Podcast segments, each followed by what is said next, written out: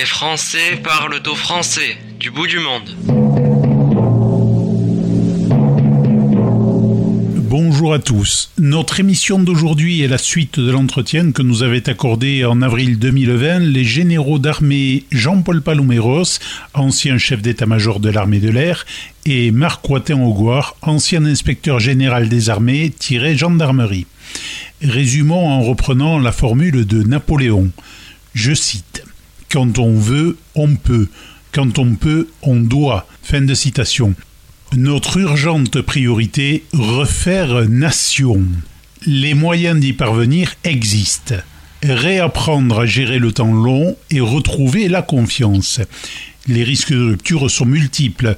Comme vous le disiez si bien, messieurs, soit on perd seul, soit on gagne tous ensemble. Il faut par ailleurs, dès le début d'une crise majeure, imaginer une sortie de crise. Sur ce sujet, Alain Juillet, ancien haut-commissaire à l'intelligence économique, nous a rejoint. Joël François Dumont, reprenons avec nos invités cette passionnante discussion.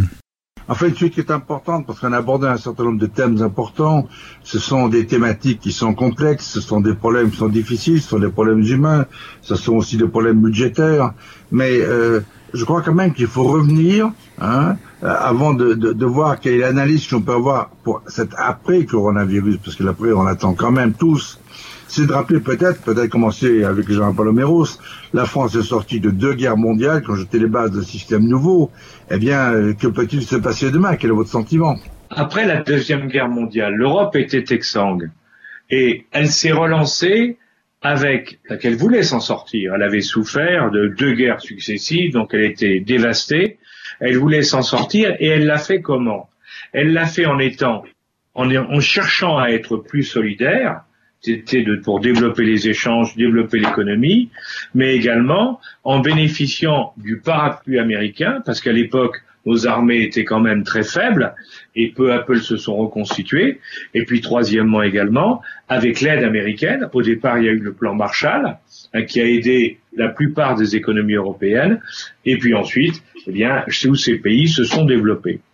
Avec la chute du mur de Berlin, on a eu tout un groupe de pays qui avaient été envahis par les communistes, les soviétiques à la fin de la guerre, qui ont récupéré leur liberté et qui sont joints à nous. Mais ce qu'on voit aujourd'hui, et on l'a vu avec ce qui vient de se passer, et avec la crise sanitaire en particulier, c'est que cette Europe que nous souhaitons forte, parce que c'est l'intérêt général, eh bien, cette Europe, en réalité, est très divisée, est éclatée. Dans la crise sanitaire, elle a fait du chacun pour soi. Quand vous vous rendez compte, quand on voit, par exemple, il faut le dire, quand on voit les Hongrois euh, ou les non les Tchèques, pardon, qui bloquent des masques qui sont à destination d'Italie, alors qu'Italie est en grave difficulté. Euh, entre parenthèses, nous les Français, on n'a pas fait mieux. On a bloqué aussi des masques pour l'Italie. Heureusement, notre. Et pour la Suède. Oui. Hein, et la Suède aussi. Enfin, il y a eu. On voit bien que c'était du chacun pour soi, mais en, en dehors de ça, même de ce, de ce problème présent en cas de la crise sanitaire, ou encore, on l'a vu, au moment des discussions entre les différents pays d'Europe récemment pour voir comment on pouvait financer les difficultés des uns et la relance, et vous avez vu que pour les coronabonds, toute la partie nord de l'Europe s'y est opposée, en disant il n'en est pas question, pas question d'aider le Sud, hein, parce que le Sud est trop dépensier, parce que le Sud n'est pas sérieux, le Sud ne sait pas gérer. On voit sur le temps d'autres domaines, on voit le groupe de Visegrad, c'est les pays du Nord avec la Pologne, la Hongrie, la Slovaquie, la Tchéquie, qui sont eux aussi régulièrement en opposition avec la politique générale des autres pays européens. Pourquoi? Parce que ces pays-là sont très sensibilisés à la défense face à l'Est et qu'ils ne voient que les Américains comme, étant capables de les défendre. Donc on voit dans tous les côtés, il y a des problèmes, il y a des tentations pour partir dans tous les sens. Et le grand problème que nous avons, c'est comment nous refédérer autour de valeurs communes qui sont les valeurs de l'Europe, par rapport à deux blocs, un que nous connaissons, par rapport à deux grandes puissances, une que nous connaissons très bien parce qu'on la pratique, depuis bien avant la Deuxième Guerre mondiale, hein, et avec qui on a échangé, on a fait beaucoup de choses et on a beaucoup de points communs. Et une autre partie, la puissance, la nouvelle puissance montante, la Chine, qui est aussi une très grande puissance, qui, a une vision du monde très différente de la nôtre, et de celle des Américains, c'est bien évident, mais qui a un objectif qui est très clair, c'est de devenir un jour le leader mondial, avec tout ce que ça comporte. Donc, nous sommes au milieu de cette crise sanitaire, si vous voulez, nous met en difficulté au niveau interne à l'Europe et nous amène absolument à trouver une solution, d'autant que nous sommes tiraillés entre deux blocs, un avec nous, ce qui est notre allié traditionnel, les États-Unis, et un qui voudrait bien le devenir, c'est la Chine. Or, je vous rappelle, pour terminer ce long commentaire, qu'un sondage récent qui vient d'être fait en Italie, on a demandé aux Italiens quels sont les pays qui nous aident le plus. Hein eh bien, ils n'ont pas parlé de la France qui déteste. Ils n'ont pas parlé de l'Allemagne qui déteste. Ils ont dit les deux pays qui nous aident le plus, nous les Italiens, c'est la Chine et la Russie. Je vous rappelle que l'Italie fait partie de l'Europe comme nous. Donc ça montre bien à quel stade nous en sommes et la gravité des problèmes auxquels nous avons à répondre. Alors, on va poser la même question pratiquement au Gérard Paloméros, mais auparavant, euh, j'aimerais rajouter quelque chose. Euh, le sénateur Legleux, Ronan Legleux, qui a donc été élu à Berlin comme sénateur des Français de l'étranger, qui est membre de la Commission des affaires étrangères et de la défense du Sénat, ne pouvait pas être avec nous hier parce qu'il poursuivait ses auditions à distance avec ses collègues du Sénat. Et euh, au Sénat, il s'est dit ceci. Le sénateur Lugleux et sa collègue Hélène Conway-Mouret ont présenté les impacts de cette crise du coronavirus sur l'Europe sous l'angle de la défense et de la sécurité, et le constat semble sans appel, la coopération entre les États européens doit être renforcée, je cite, le bilan de la coopération européenne est pour le moment nuancé. Des coopérations bilatérales ont permis des transferts de patients du Grand Est vers les pays frontaliers, mais le Conseil européen du 26 mars a donné des spectacles d'États membres divisés, incapables de répondre rapidement à l'urgence de la situation, rapportent les deux sénateurs, et en disant également qu'il y a pourtant des mécanismes qui existent qui permettraient cette coopération accrue, et notamment, il cite l'article 222 du TFUE, donc euh, européen, qui met en avant le principe de solidarité. Alors, mon général, vous êtes également un Européen convaincu sur cette Europe, et donc sur, ces menaces qu'on aurait pu pratiquement juguler, c'est-à-dire appliquer, disons, ce qui existait. Euh, je crois que euh, ce que nous montre la crise d'une manière évidente, et souhaitons que ça reste profondément dans les mémoires lorsqu'il va être euh, question euh, de renaissance, de reconstruction, c'est euh, le manque d'autonomie, ce qu'on appelle à juste titre d'autonomie stratégique de l'Europe. Mmh. moi je crois que ce qui se conçoit bien s'énonce clairement. le problème sémantique, si vous voulez, c'est quand on parle de souveraineté nationale, on parle de souveraineté européenne, on ne sait plus où est la souveraineté, de quoi il s'agit. Quoi donnant un sens au mot. Alors, ça fait pas plaisir à tout le monde, mais c'est pas grave. Si ça permet de bien poser le débat. Autonomie stratégique européenne. Ça veut dire ce que ça veut dire. Est-ce que c'est un objectif commun ou non? Si c'est pas un objectif commun, alors là, évidemment, je rejoins Alain, juillet, face au, au choc des titans, américains et chinois, euh, l'Europe euh, ne va pas trouver sa voie. Elle va être écartelée, ça va, ce qui va poser des tas de problèmes. D'ailleurs, on le voit avec la 5G, on le voit. Il y a beaucoup de manifestations, il y a beaucoup de symptômes de, déjà, d'ores et déjà, si on veut juste regarder en face euh, sans détourner la tête, il y a déjà beaucoup de symptômes de ce, de ce problème. Ce que vous citiez, c'est très intéressant sur les Italiens en disant, bah, on a été aidé par personne. Pourquoi les Chinois aider les Italiens, les Russes les aides, enfin, ils ont surtout écrit euh, la Russie vous envoie 30 euh, masques par un Antonov. Hein. J'exagère à peine, mais c'était de cette nature-là. C'est vraiment l'opération de communication, alors que la Russie a d'autres problèmes dont personne n'entend parler. Comme ça, au moins, euh, si vous avez des chiffres sur la Russie, je suis preneur, hein. parce que ce que je sais, parce que j'ai un fils qui travaille dans le nord de la Chine, à Harbin, vous avez peut-être vu que c'était une résurgence, et ça m'inquiète un petit peu forcément, une résurgence du coronavirus là-bas, ce, coronavirus, il a été importé par les Russes qui viennent à Arbil, parce que c'est la frontière est très proche, et qui viennent travailler là-bas.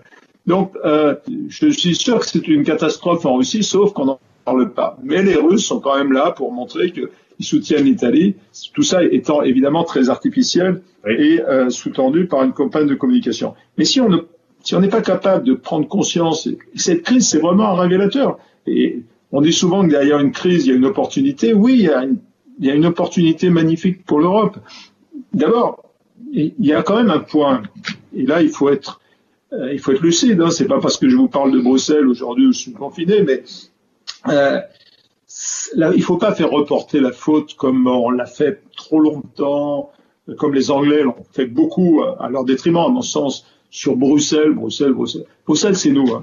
C'est les Européens, ils, ils, donnent non les États membres donnent un certain pouvoir aux institutions. Elles ne leur ont pas donné ce pouvoir en termes sanitaires. C'est clair, ils n'ont pas fait ce choix, ce qui, est étonnant. Hein. je pense que les Européens sont pas conscients de ça. Les Français disent mais l'Europe fait rien. mais encore faudrait-il qu'elle en ait la responsabilité. Mais, mais non. Donc on a un problème effectivement de définition de ce qui est stratégique et donc partagé. Stratégique, pour, pour, pour, pour avoir une vision stratégique, il faut avoir une vision large. Évidemment, c'est une, une vraie question politique. Est-ce que la France aujourd'hui, comme la, la Grande-Bretagne, enfin, en tout cas l'a affiché, a cette vocation à réacquérir une autonomie stratégique à elle seule? C'est un débat politique très profond, le, qui n'est jamais, qui n'est rarement posé dans ces termes-là, parce que ça nous amène très clairement à l'idée que, bien sûr que non, dans un monde aussi large, avec ce choc des puissances, la dimension qui convient pour aborder les problèmes stratégiques, c'est la dimension européenne. Alors évidemment, si on se tourne uniquement dans le domaine militaire, on a une dissuasion nationale, une dissuasion avec deux composantes, mais la dissuasion en elle-même, elle ne donne pas l'autonomie stratégique, c'est tout ce qui l'entoure aussi. Il y a les armes, il y a, il y a les capacités, mm. mais la véritable autonomie stratégique, elle vient du fait que on peut prendre son sort en main, on peut dialoguer avec les autres à égal, d'égal à égal, on peut partager ensemble ce qui est essentiel, que ce soit des masques, des vaccins ou euh, je ne sais quoi, tout ce dont on a besoin pour, pour protéger nos citoyens. Quand euh, le président de la République a annoncé dans son discours de la Sorbonne qu'il voulait une Europe qui protège, moi je suis 100% derrière cette idée. Mais qui protège quoi? Qui les protège contre euh, une menace militaire, certes, qui les protège contre une immigration forcée ou euh, euh, le terrorisme, ce qui est évidemment un sujet qui reste d'actualité, n'oublions pas, ou qui protège contre les crises sanitaires de cette nature-là. C'est ça. Sinon, le projet européen n'a plus de sens. Donc, c'est le moment clé. Il interpelle évidemment chacun des, des responsables politiques. On, ne peut que souhaiter, mais il faut aussi que on ait ce discours vis-à-vis -vis de nos citoyens, si vous voulez, un discours de clarté et de, vérité leur dire mais voilà le choix que vous avez devant vous. Donc si l'Europe n'a pas été puissante dans cette crise-là, c'est parce qu'on n'a pas voulu lui en donner les moyens. C'est pas parce qu'à Bruxelles on n'a pas des gens compétents. Regardez les discours de Thierry Breton. C'est un homme stratégique. Il, a, moi, tout ce qu'il dit, très honnêtement, j'entends, euh, ça, ça, résonne quelque part. et il y en a d'autres, des commissaires avec lui, Maria Gabriel, et je peux, je peux tous les citer. Ils sont tous des idées sur ce qu'on pourrait faire ensemble. Euh, Madame von der Leyen, que j'ai bien connue quand j'étais à l'OTAN, ils ont une idée de l'Europe. Et, mais euh, il faut qu'on leur en donne les moyens. Ça, c'est vraiment l'enjeu maintenant, me semble-t-il. Je partage entièrement, mon général, votre analyse, mais je voulais revenir à quand même à un fondamental. Ma première interview, c'était celle du ministre de la Jeunesse et des Sports du général de Gaulle, euh, Maurice Herzog. Oui. Et il était ministre des Sports, j'ai posé une question sur l'Europe. Et Maurice Herzog m'avait dit, vous savez, dans cette affaire, il y a deux conceptions qui s'opposent. Il y a une conception politique qui vise à une union politique qui prendra du temps. C'est la conception des Français, c'est la conception des Belges auxquels les Luxembourgeois sont ralliés. Après, les Néerlandais se sont ralliés avec les Belges, les Luxembourgeois, en le Benelux. Après, ça a été le général de Gaulle, Gérard et le chancelier Adenauer qui ont réussi à, à, disons, à, à, réunir deux pays que la guerre avait trop longtemps, deux guerres mondiales avaient trop longtemps euh, opposés. Et donc, on arrivait avec ces six pays à voir avec l'Italie, bien sûr, qui est un, pays fondateur, on avait réussi à défendre une idée politique de l'Europe. Et puis il y avait de l'autre côté l'Angleterre, qui avait à l'époque la ELE, donc l'association de libre-échange, et qui, elle, ne voyait dans l'Europe qu'un marché. Donc il y avait une conception commerciale qui s'est opposée à la conception politique de cette Europe. Et le jour où on a commencé à dialoguer avec les Anglais, le jour où on a voulu, sous Pompidou, commencer à voir les Anglais avec nous, eh bien, beaucoup de gens disaient à l'époque, je lui des amis à vous, disaient, hein, très franchement, cette Europe, elle ne pourra pas aller loin, parce qu'elle s'interdira toute action politique majeure. Donc on en revient aux mêmes questions aujourd'hui, après ce qu'a dit le général. Qu'en pensez-vous, Monsieur Juillet?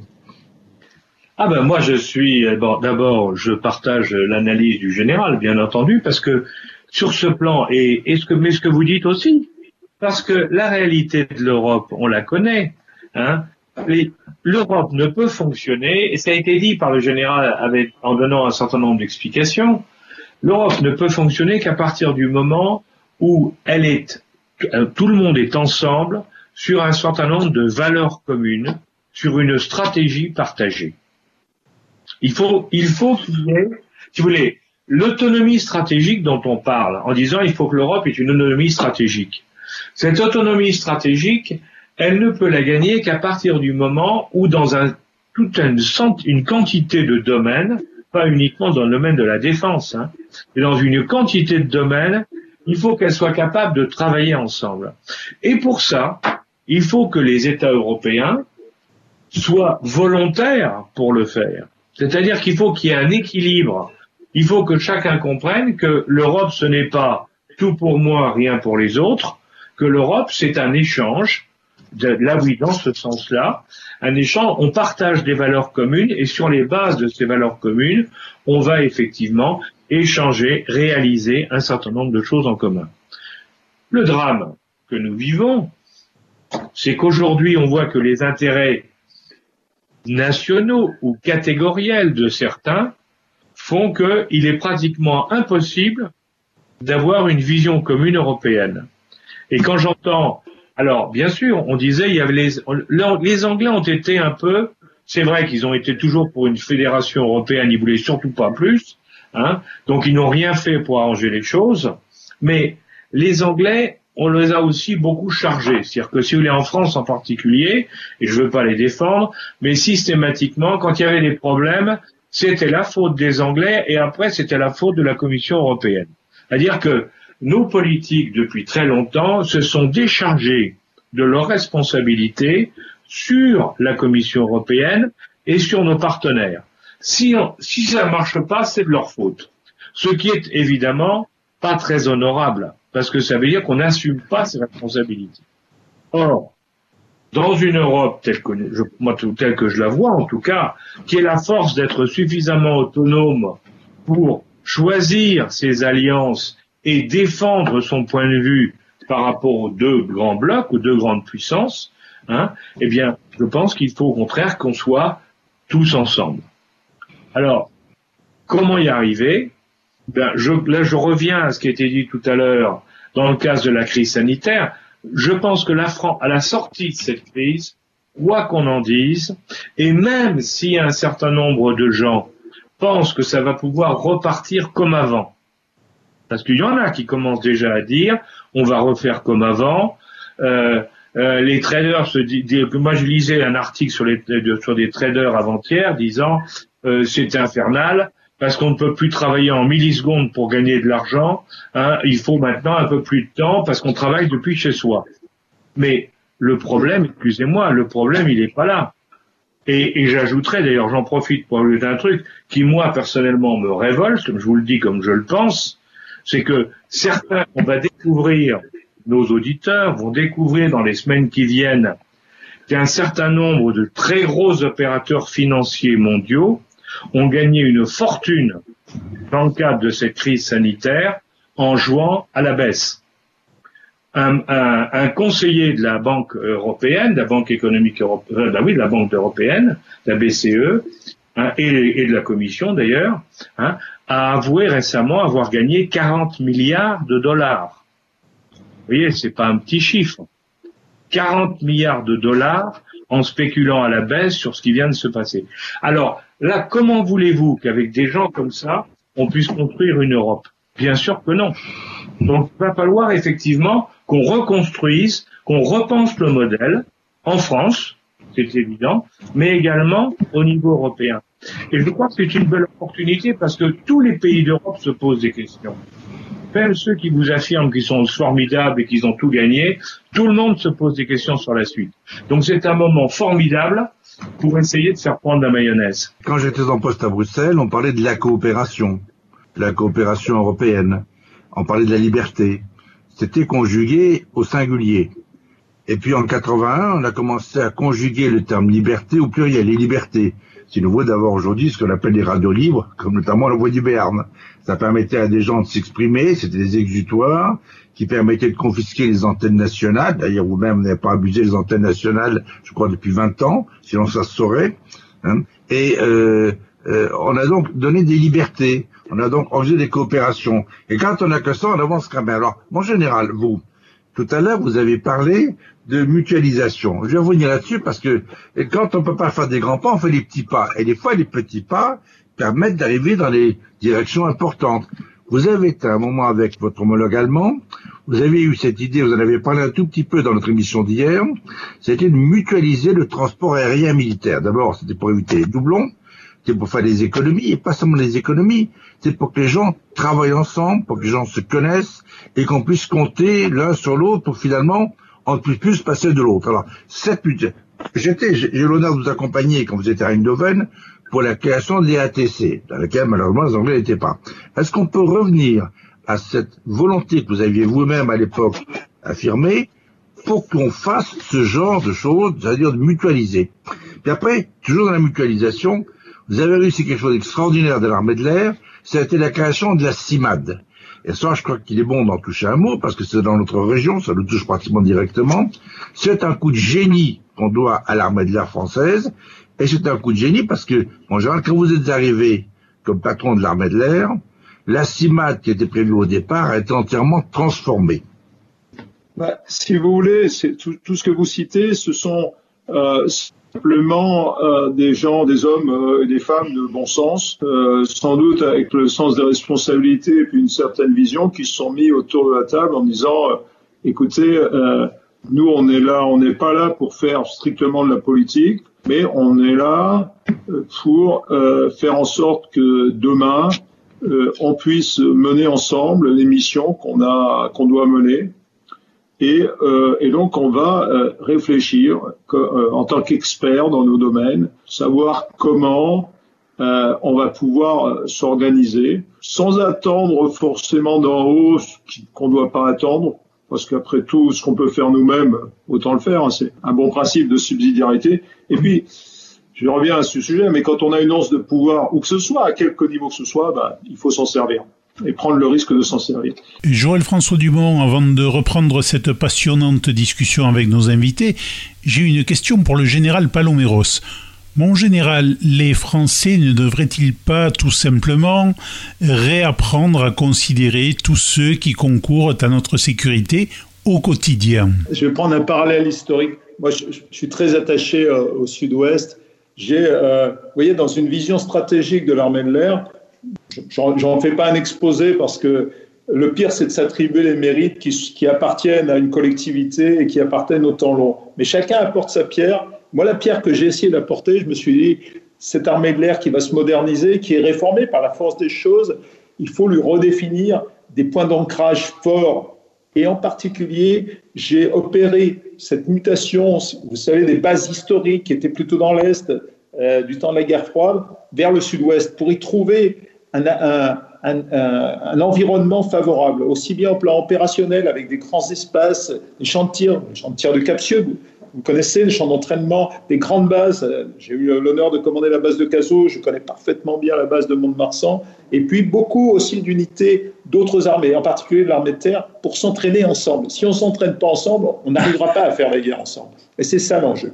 Alors, premier point, il s'agit de l'entraînement sous forme de boutade, il vaut mieux quand même voir passer des rafales avec euh, des cocardes tricolores que d'autres avions avec des étoiles rouges. Et ça, c'est une référence à l'histoire, si vous voulez. en 1940, quand la France était, on arrive malheureusement à cet anniversaire où la France fut envahie, un autre pays a résisté, c'était la Grande-Bretagne, on s'en souvient, l'Angleterre, et elle a résisté en particulier grâce à son armée de l'air, la fameuse Royal Air Force, pendant la bataille d'Angleterre. Si vous savez l'attachement qu'ont les Britanniques vis-à-vis de la Royal Air Force, il y a un attachement mérité. Eh bien, en fait, je pense que nos Français, quelque part, ils ont cet attachement. Ils ne le disent pas de la même manière, mais ils sont attachés à l'armée de l'air. Alors, bien sûr, les rafales, ça peut faire un tout petit peu de bruit. J'ai tendance à dire que c'est le bruit de la liberté, quelque part.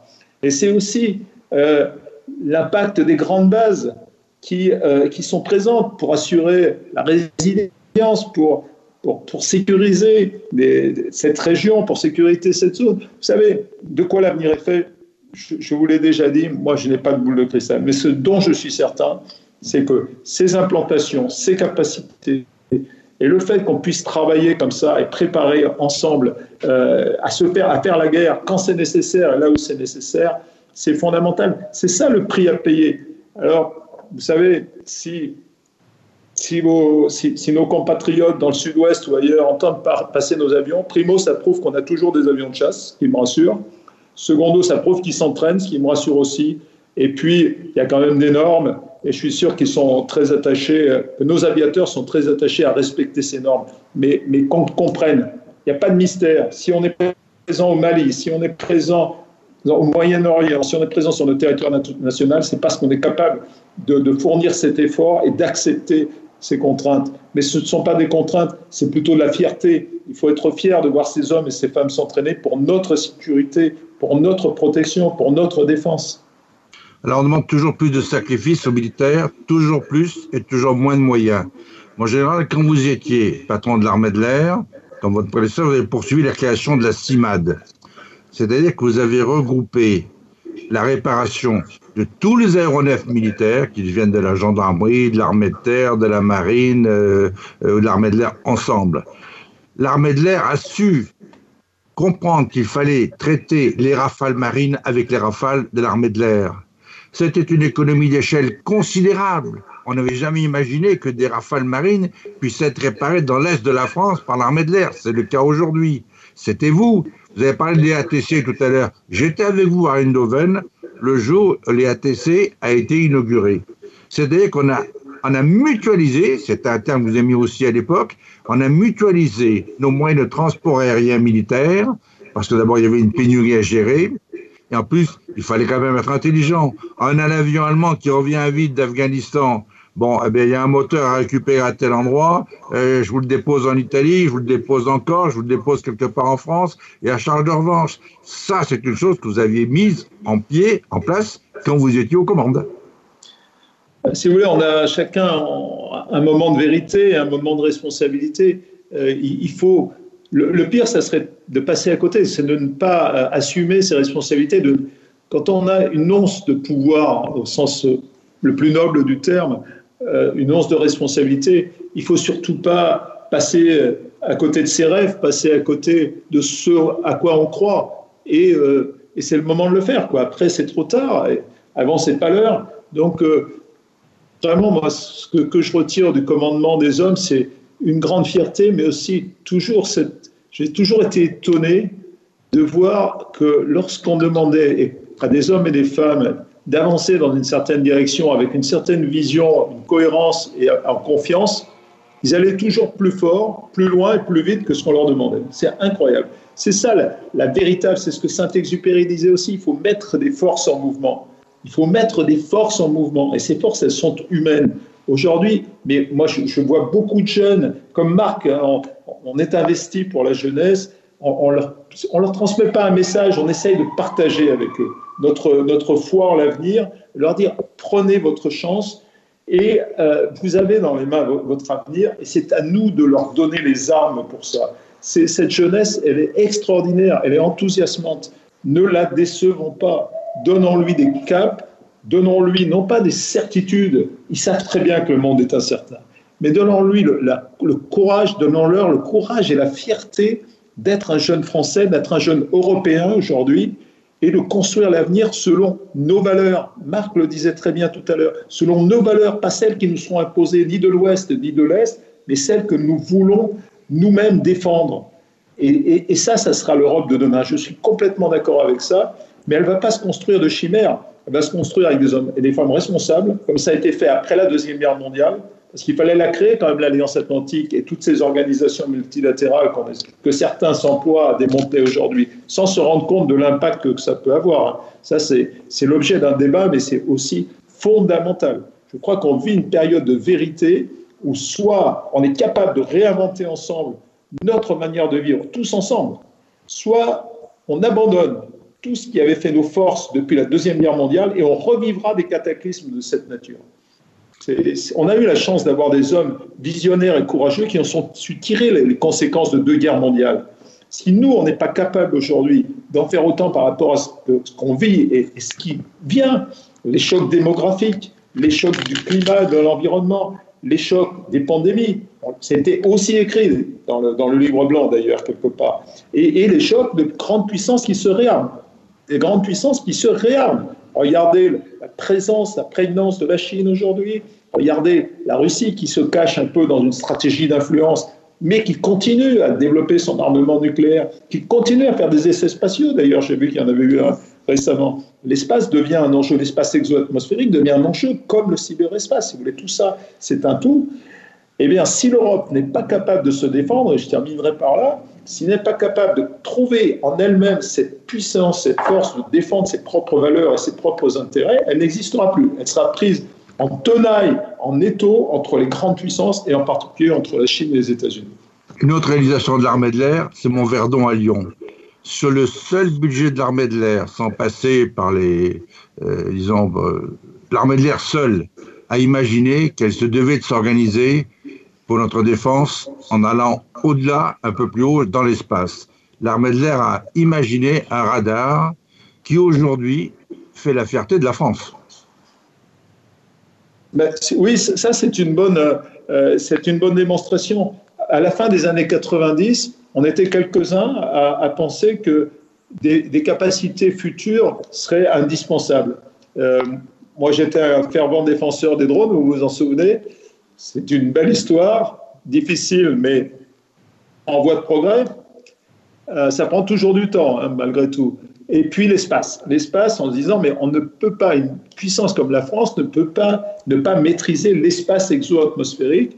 Et on, a défendu cette idée qu'il fallait des moyens des radars, un radar euh, qui s'appelle Grave et qui euh, soit capable de, nous doter d'une capacité de, surveiller l'espace, c'est-à-dire de savoir ce qui s'y passe, de savoir s'il y a des satellites qui viennent interférer avec nos satellites, de décrire une situation spatiale, comment on fait une situation aérienne pour gérer le trafic aérien. Ben aujourd'hui, enfin hier c'était déjà le cas, mais aujourd'hui encore plus, parce que toutes ces orbites, elles sont très occupées, il y a beaucoup de débris spatiaux, et il faut protéger nos satellites, et il faut être sûr qu'ils ne sont pas attaqués par d'autres. Parce qu'aujourd'hui, on est dans la guerre de l'espace. Qu'on le veuille ou non, d'ailleurs ça a été dit par d'autres, on est dans cette guerre de l'espace. Mais à l'époque, on, s'est heurté, là, là, je le souligne, hein, vous vous en souvenez, Joël François, on s'est heurté à, de grandes réticences parce que beaucoup ne voyaient pas l'intérêt de, cette capacité en disant on n'a pas d'argent à dépenser, on n'est pas compte, tout ça c'est des chimères, c'est une vision d'apocalypse, l'espace, il y a un traité pour ça. Parler, les traités, euh, c'est pas si difficile pour les fouler aux pieds, surtout par ceux qui ne les signent pas. Donc, euh, bon, voilà, c'est encore un des exemples où il faut du temps long et puis il faut être persévérant et opiniâtre. Et pour être persévérant, le problème, c'est que les chefs militaires, ils passent et ils ne font donc une continuité. Heureusement, on, on, arrive à peu près à assurer cette continuité dans l'effort, sinon, euh, effectivement, on, ne pèserait pas lourd dans, dans l'équation. Quand vous parlez d'espace en général, Jean Water-Augoire a toujours comparé le cyberespace à l'immensité de l'espace maritime. Est-ce que je me trompe en général? Ben, euh, déjà, déjà, si vous voulez, on parle de, de flux, on parle de, on parle de port, on parle de, de, de, points d'entrée, points de sortie. Il y a beaucoup de. On parle de pirates. Il y a beaucoup de, similitudes dans la sémantique.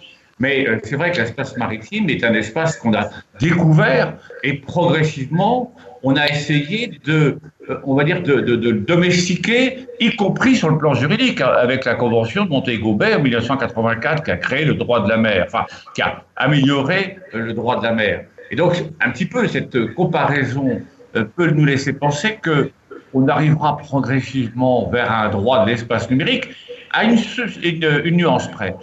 C'est qu'en fait, aujourd'hui, nous avons un mur, un, mur euh, qui sépare non pas le mur euh, euh, de Berlin, que vous connaissez bien, mais un mur qui sépare deux grandes catégories de pays. Il y a ceux qui veulent la gouvernance, c'est-à-dire la direction, l'organisation de l'espace numérique en souhaitant que ce soit un espace sécurisé qui permette de développer toutes les activités économiques, culturelles, et puis tous les échanges entre personnes. Et puis il y a ceux qui disent on veut exactement la même chose, mais en plus on veut savoir qu'est-ce que les gens disent, pourquoi ils le disent au nom de la sécurité nationale. Et vous voyez que cette difficulté qu'on a pour créer un droit de l'espace numérique comme il y a un droit de l'espace maritime, c'est tout simplement parce que aujourd'hui, vous avez des États qui, euh, comment dirais-je, euh, prônent une liberté dans l'espace numérique et d'autres qui prônent une sécurité absolue. Une sécurité absolue qui va jusqu'à mesurer, capter, évaluer, sanctionner. C'est la méthode chinoise. Et donc, c'est pour ça quand on parle de valeurs, c'est pas neutre. Les valeurs dans l'espace numérique, c'est quelque chose d'absolument essentiel. Sinon, on va avoir un Big Brother, un système qui va en quelque sorte nous rendre esclaves, zombies, alors qu'on devrait au contraire en être, être libérés par cet espace numérique. Vous voyez? Et ça, je crois que c'est quelque chose qu'il faut vraiment avoir à l'esprit. Et c'est pas simplement une bataille technologique, l'espace numérique. C'est une bataille aussi philosophique. Quelle est la volonté, quelle est notre fidélité? Pourquoi voulons-nous développer un espace numérique? Et quand on a dit pourquoi, à ce moment-là, on passe au comment. Comment va-t-on le faire? Et ça, je pense que le pourquoi, on l'a beaucoup oublié. C'est pour ça d'ailleurs que au dernier forum international de la cybersécurité, j'ai voulu que le titre soit Replacer l'humain au cœur de la cybersécurité. Parce que c'est lui qui les éléments essentiels. C'est pas la machine. Qui m'intéresse, c'est l'humain. La machine n'est qu'un moyen de permettre à l'humain de se développer, de s'émanciper dans l'espace numérique. Ça, je crois que c'est quelque chose qu'il faut avoir à l'esprit. Et donc, vous voyez, je crois qu'aujourd'hui, euh, quand je vous parle du pourquoi, quand je vous parle de la finalité, ça veut dire que dans ce monde qui s'ouvre à nous, qui est un monde nouveau, ce monde nouveau, parce que si on repart sur l'ancien monde, toute la jeunesse qui a reçu en pleine figure cette euh, crise du Covid, elle ne l'acceptera pas. Et donc nous sommes obligés, non pas pour faire plaisir à la jeunesse, mais tout simplement parce que c'est dans l'ordre naturel des choses, nous sommes obligés de changer le monde. Non pas changer en supprimant tout ce qui existait jusqu'à maintenant. Il y a de très bonnes choses, des bons piliers, et retirer tout ce qui avait été rajouté, tout l'inutile, tout ce qui était futile, pour revenir sur l'essentiel. Et vous voyez, aujourd'hui, moi, je crois qu'il y a une vraie question qui va se trouver posée. Elle se trouve posée aujourd'hui, mais elle se trouvera posée demain. C'est celle de la cohésion. La cohésion entre les générations. Moi, je trouve terrible euh, la manière avec laquelle on traite nos personnes âgées aujourd'hui. C'est épouvantable. On les laisse mourir de fait quand c'est pas par des administrations de médicaments euh, euh, qui permettent d'avoir une, une, sédation rapide. Donc aujourd'hui, on a un risque de rupture entre les générations. On a un risque de rupture entre les territoires, entre les territoires qui sont des territoires connectés et les territoires qui ne sont pas connectés, en des zones rurales abandonnées et des zones urbaines dans lesquelles on fait des multiples investissements, alors que les zones rurales attendent qu'une chose, c'est qu'elles soient égales devant les services publics, elles qui sont égales aussi devant les charges publiques. Et donc ça, je crois que c'est quelque chose d'important. Alors on peut faire tous les discours. Il va falloir redonner de l'espérance. L'espérance, c'est pas du baratin. L'espérance, c'est d'abord le verbe. Quel est le discours qu'on va tenir aux gens en leur disant regardez, regardez le monde qu'on peut construire ensemble. Et donc, c'est pas simplement du discours, c'est aussi de l'action. Et je dis très sincèrement, nous avons un risque majeur de division. Et la division, c'est notre perte alors que l'union, la cohésion, ça fera notre grandeur. Et ça, c'est le discours que je tiens, que je tiendrai demain. Que tenait le général de Gaulle. En disant, surtout, surtout, sortons de la crise unie. Parce que si on ne sort pas unis, qu'on se soit unis entre civils et militaires, eh bien, on n'y arrivera pas. On ne sortira pas de la crise. Donc, c'est, on se perd seul ou on gagne ensemble. Ça, c'est à mon avis la véritable leçon qu'on doit tirer de, cette crise d'aujourd'hui. Et dans l'espace cyber, eh ben je le dis, c'est tous connectés, tous responsables les uns des autres, tous solidaires les uns avec les autres. Ça, c'est important. Parce qu'en fait, c'est pas moi dans mon petit coin avec mon petit appareil, mon petit smartphone, mon petit ordinateur. C'est moi, j'amène des éléments connectés dans un espace, dans un écosystème numérique. Quelle est ma responsabilité? Comment je renforce la sécurité de cet espace numérique ou combien ou comment je suis en train de l'affaiblir? Ça, c'est à mon avis essentiel. Donc vous voyez qu'on va revenir vers une espèce de citoyenneté numérique qui est porteuse à la fois de, grandes choses, mais aussi d'exigences. Et le mot exigence, il va falloir un peu le, répéter maintenant, parce que euh, était trop souvent en dehors de toute exigence. Le statut militaire, c'est un statut d'exigence comme vous l'avez dit au tout début, c'est aller jusqu'au sacrifice suprême, quelles que soient les circonstances. Il n'y a pas de droit de retrait. Il n'y a pas de droit de retrait. Quand j'entends certains dire je vais faire exercer mon droit de retrait pendant que les médecins, les, les infirmières, les aides-soignantes ne se retirent pas du boulot pour sauver les gens, je dis que c'est scandaleux. On ne devrait pas donner la parole à ces gens-là. eh bien, je dis que demain, il va falloir que les gens réapprennent aussi leurs responsabilités collectives, pas simplement individuelles. Et le courage, c'est aussi une des conditions de la citoyenneté. Alors, le général Paloméros et général Ouattara vont pouvoir donner deux exemples très différents. J'ai le souvenir d'une invitation, mon général, général Paloméros, vous m'aviez invité à une prise d'armes que vous avez faite pour honorer une dame, parce qu'on a parlé beaucoup d'hommes, mais d'une dame exceptionnelle, Valérie André. Vous lui avez remis le brevet 01, le premier brevet de pilote, parce qu'elle était partie faire la guerre d'Indochine, cette euh, jeune femme toute frêle, avec un hélicoptère. Hein. Euh, le colonel Sansu, à l'époque, commandait la base, avait écrit un livre magnifique sur l'histoire des hélicoptères. Mais quand on voit comment la France a acquis les hélicoptères, mais c'est quelque chose d'incroyable. Hein. Il y a un jour, un mécanicien de l'armée de l'air qui était basé à Villacoublay, qui s'est dit on a besoin d'hélicoptères dans l'armée française de demain. Il est allé au Texas, il est revenu six mois après, il a fait une démonstration grâce à quelques amis à Villacoublay. Le monde politique est venu, démonstration concluante. Le LR a magnifiquement marché. Après, on est allé boire un coup. Et après, et après, ben après, après, après, après, on verra, hein, réponse des politiques. Vous savez sur quel budget ont été achetés les deux premiers hélicoptères d'armée de l'air? Sur le budget santé de la Cochinchine. Et le premier hélicoptère de l'armée, de la gendarmerie a été acheté sur le budget, c'était marqué achat d'un camion. Parce que le terme d'hélicoptère était impropre. Achat d'un camion. Souvenez-vous de nos hélicoptères. Ils avaient une devise, c'était combattre et sauver. En Indochine, c'est l'armée de l'air, ces hélicoptères, qui a inventé le concept de sauver des gens, d'aller les chercher. Et cette petite femme toute frêle que vous avez honorée, mon général, elle allait toute seule aux commandes de cet hélicoptère extrêmement fragile. Elle se mettait à côté des blessés, elle les tirait elle-même pour les mettre dans une nacelle, elle les transportait pour les sauver. Et vous lui avez rendu un jour hommage.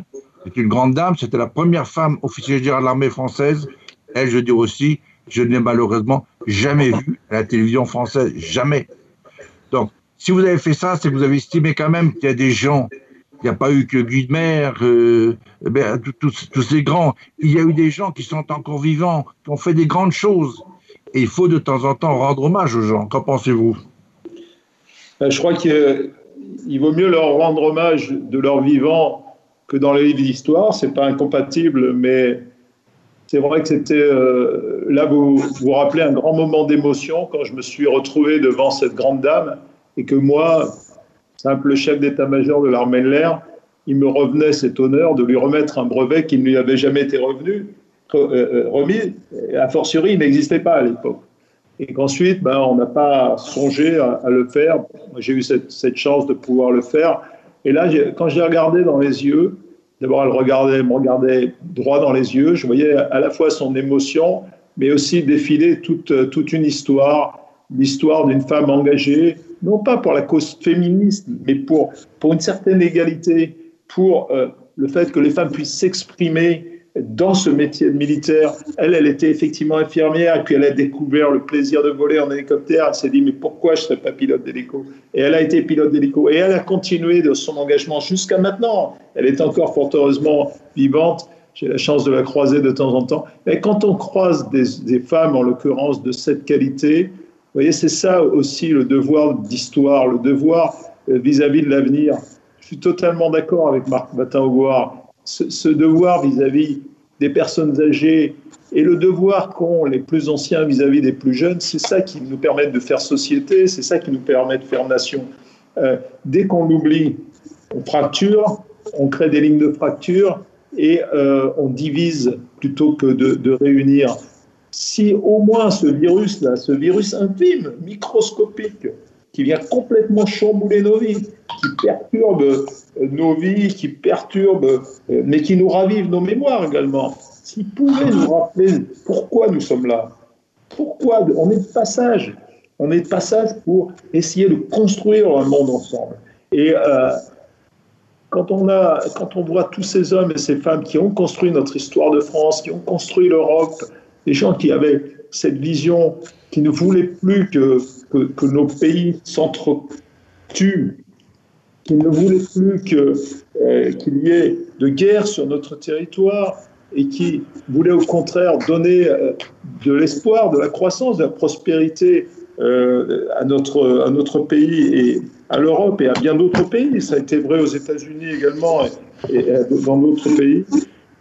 Je crois que ça nous rappelle que cette union, elle est, sacrée quelque part et que tout ce qui peut nous diviser nous affaiblit. Je suis d'accord avec ça. Tout ce qui peut nous diviser nous affaiblit.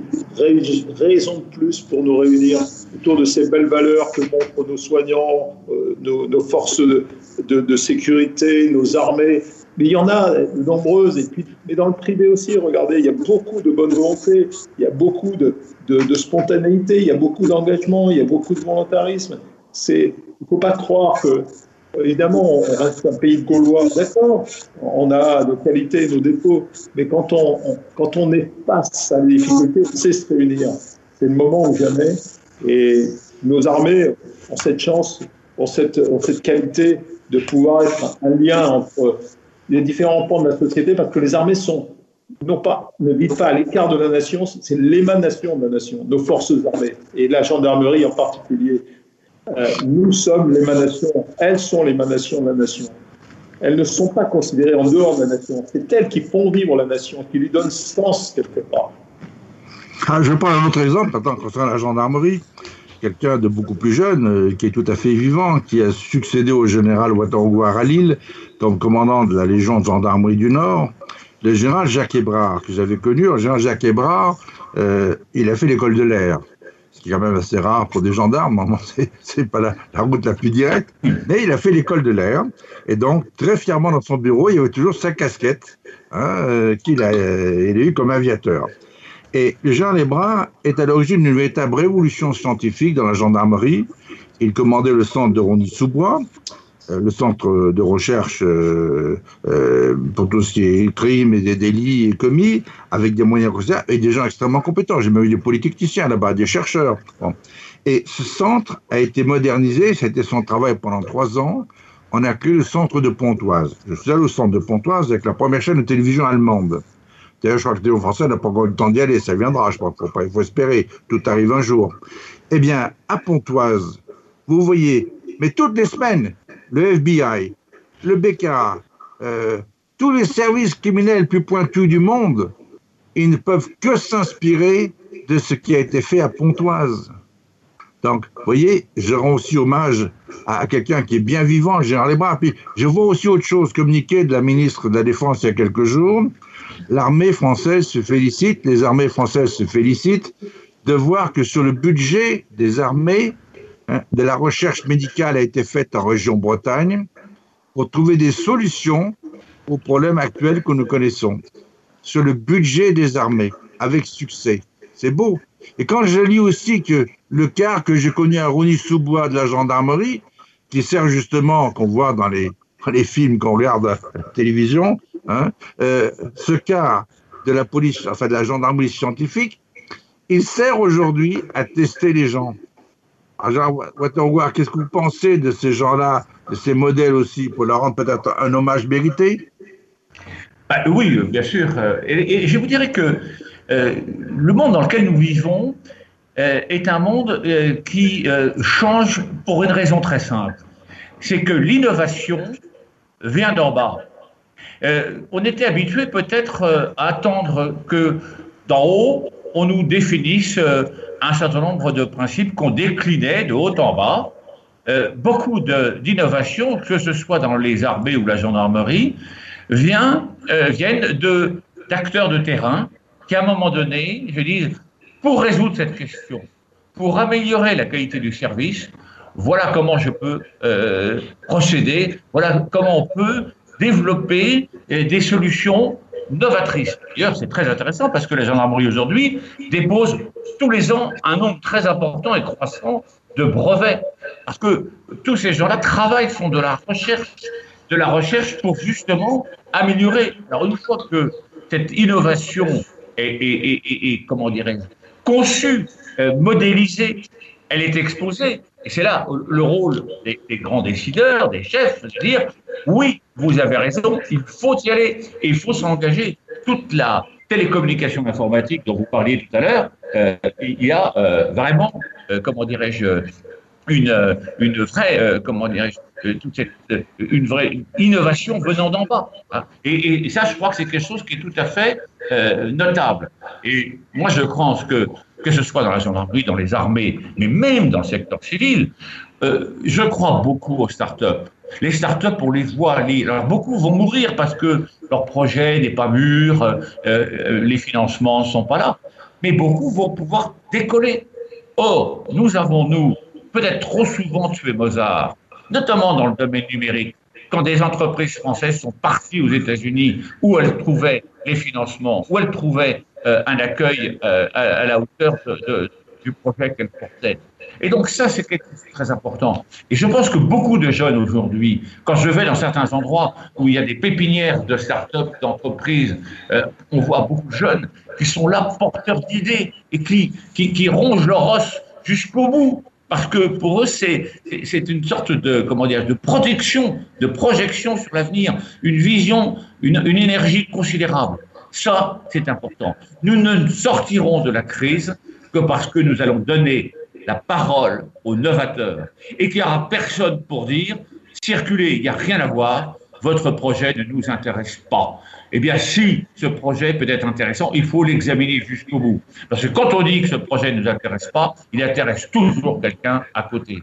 Donc, vous voyez que cet esprit d'innovation de la gendarmerie, euh, je crois que il n'est pas propre à la gendarmerie, Simplement, c'est peut-être chez nous une, une, des caractéristiques euh, de notre institution, euh, mais il faut véritablement le développer parce que tout va être dans l'innovation, que ce soit à l'échelle locale, régionale, nationale ou européenne. Voilà. Donc ça, pour moi, c'est quelque chose d'important. Vous avez raison de souligner, quand vous parlez de, du, du, fameux CAR, qui est un laboratoire transporte sur le terrain, il était récemment à Dash, euh, où il procédait à des, tests de, Covid.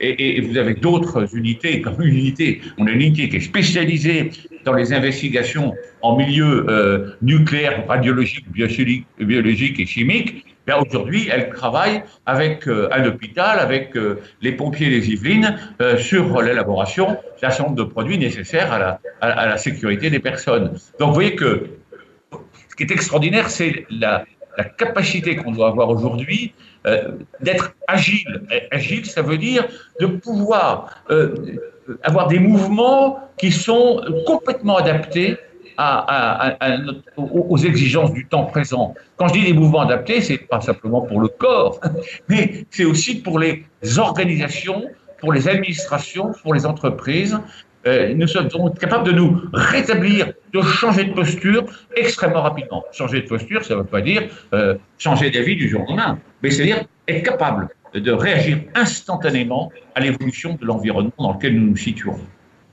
Bah, pour, pour reprendre peut-être ce que vient de dire Marc, pas, pas le reprendre, mais l'amplifier, il y, y, a une caractéristique qu'il faut absolument, me semble-t-il, qu'on garde en tête, et une force qu'on garde en tête pour l'avenir, elle, sera très précieuse parce qu'on a du mal à la mettre en œuvre aujourd'hui, on a eu du mal à la mettre en œuvre par le passé, c'est ce, ce, cette cohérence, cette synergie du monde public et du monde privé. Et c'est vraiment, je pense que c'est un défaut, c'est un défaut presque consanguin à notre pays. On a toujours tendance à diviser ces deux mondes, alors qu'en fait, il faut les rassembler. Il faut tirer le meilleur des deux, l'énergie. Il faut que nos structures administratives soient beaucoup plus réactives et on le voit aujourd'hui. Le, temps aujourd'hui, c'est le critère clé, la vitesse. Vitesse, c'est pas la précipitation. Mieux vous vous préparez, plus vous pouvez aller vite. C'est l'exemple de la Libye qu'on citait tout à l'heure. En 36 heures, tout était réglé. Et, mais si et seulement si on sait mettre en synergie des acteurs qui ont l'habitude de s'ignorer au mieux, de se faire une mauvaise concurrence, alors qu'en lieu, en fait, devant la crise, il n'y a plus de concurrence. Tout le monde doit être capable d'agir ensemble. Et ça, c'est vraiment, et c'est qu'attend la jeunesse quelque part. Mais vos structures, elles sont dépassées. Il faut, il faut, il faut casser ces frontières artificielles. Il faut que des militaires puissent aller dans le civil, apporter leurs compétences, et puis que le, les militaires, que la défense accepte aussi les civils, on en accepte de plus en plus, de différentes compétences. On ne peut pas avoir des combattants du cyber de très haut niveau, forcément, on ne peut pas avoir des combattants de l'information. Aujourd'hui, il faut aller les trouver là où ils le sont. Il faut leur donner cette chance de pouvoir agir pour leur pays, avec ou sans l'uniforme, peu importe. Mais c'est cette synergie qui nous fera gagner, ou au contraire, qui nous fera perdre, si elle n'est pas là. Nous arrivons au terme de cette deuxième émission qui est une reprise de témoignages diffusés par la Voix du Berne en avril 2020. Nous n'épuiserons pas des sujets aussi cruciaux aujourd'hui, mais au vu des réactions de nos auditeurs, qu'ils soient en France métropolitaine, en Outre-mer, et pour nombre d'entre eux jusqu'au bout du monde, étant donné la qualité de ces réflexions qui gagnent à être entendues, avec Joël François Dumont, nous vous donnons rendez-vous la semaine prochaine pour une troisième émission avec les généraux d'armée Marc Ouattin-Augoire et Jean-Paul Paloméros et avec monsieur Alain Juillet. Merci à toutes et tous pour votre fidélité.